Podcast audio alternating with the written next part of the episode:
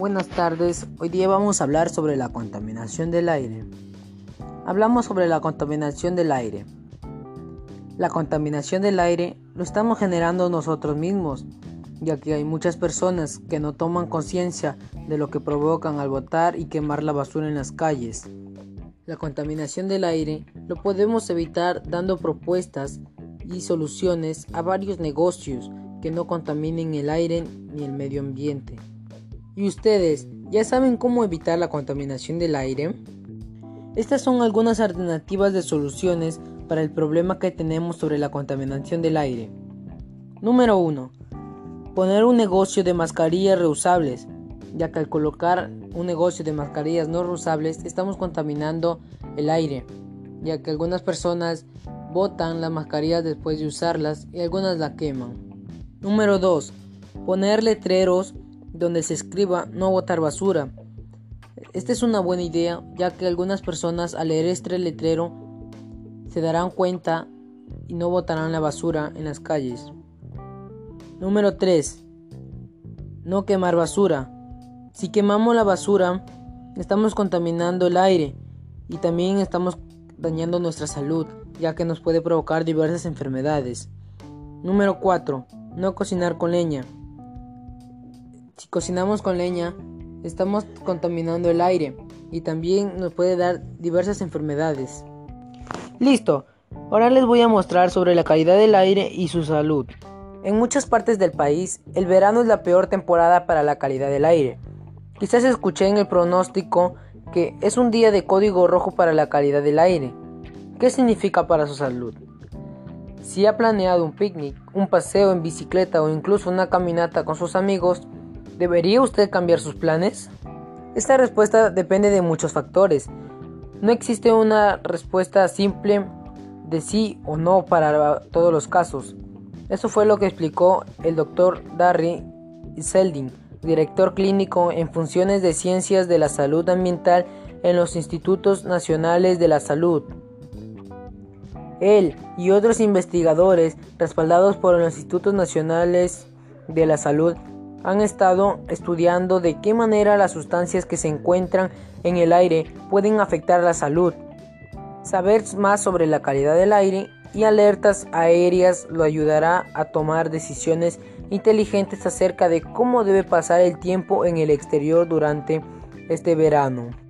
La combinación de altas temperaturas, pocos vientos y brisas, contaminación y partículas suspendidas en el aire pueden generar una mezcla de insalumbre en el aire, lista para ingresar a sus pulmones.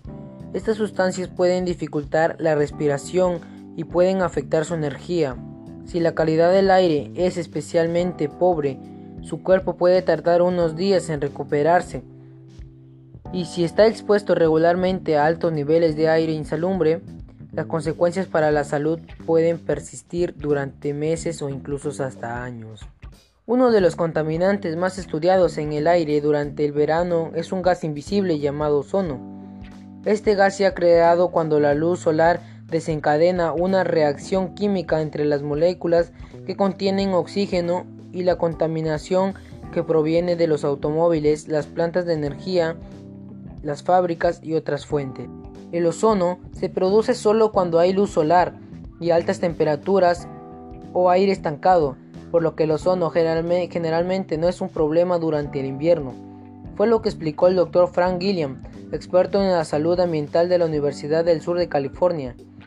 Los altos niveles de ozono reducen la función pulmonar y provocan inflamación o hinchazón en las vías respiratorias. Cuando los niveles son lo suficientemente altos, pueden experimentar síntomas como tos o irritación en la garganta. También pueden llorarle los ojos, puede dolerle el pecho al respirar. El ozono es una molécula altamente reactiva que puede irritar el revestimiento de las vías respiratorias y los pulmones. Si tiene una infección pulmonar como el asma, los efectos pueden ser más dañinos. Cuando las personas con asma mal controlada están expuestas a un poco de ozono, la inflamación en los pulmones aumenta y las vías respiratorias se contraen. Fue lo que explicó Seldin. Como resultado, los conductos del aire se estrechan, lo que dificulta la respiración. Los efectos del ozono pueden aparecer rápidamente y prolongarse o incluso empeorar con el tiempo. Cuando una persona escucha que será un día mal para el aire, la mayoría espera que su respiración se vea afectada ese día, pero de hecho a menudo sienten los efectos con más fuerza al día siguiente o al siguiente a este.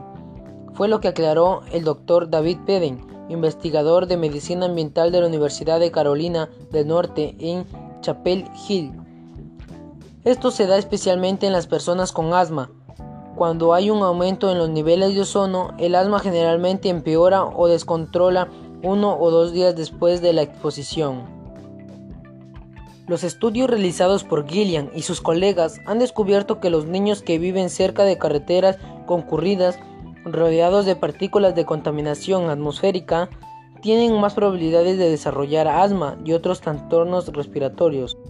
También descubrimos que la contaminación a través de partículas puede afectar el desarrollo de la aterosclerosis en adultos y está asociada con el deterioro cognitivo en los ancianos.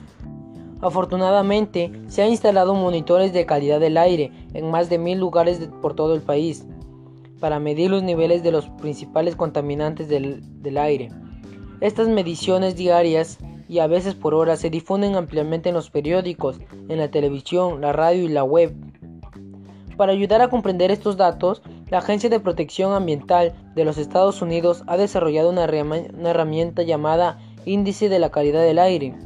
El índice de la calidad del aire puede decirnos qué tan limpio o contaminado está el aire en una área para que podamos tomar decisiones informadas sobre la mejor manera de proteger nuestra salud. En general, cada vez que se pronostica que el índice de la calidad del aire llegará a más de 100, es decir, al código naranja, rojo, morado, debe considerar ajustar sus actividades para reducir la exposición a la contaminación del aire. En los días de código naranja, debe limitar las actividades al aire libre prolongadas si tiene una afección pulmonar subyacente como el asma o si está en grupo sensible, incluidos niños y adultos mayores, fue lo que recomendó Seldin. En los días de alerta roja, debe evitar estar activo al aire durante las horas pico de ozono, incluso si goza de una buena salud. Si puede, corte el césped o salga a correr más tarde durante la noche e incluso ir a primera hora de la mañana antes de que amanezca o comience a haber tráfico.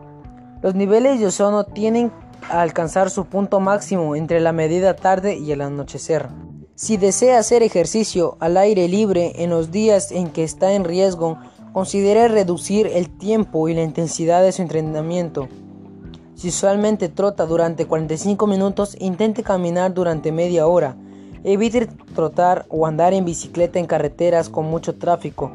Por supuesto, mejor manera de reducir la exposición al aire libre es hacer ejercicio en el interior, ya sea en su casa o en un gimnasio. Bueno, eso fue todo por hoy y recuerda, no contamines el aire.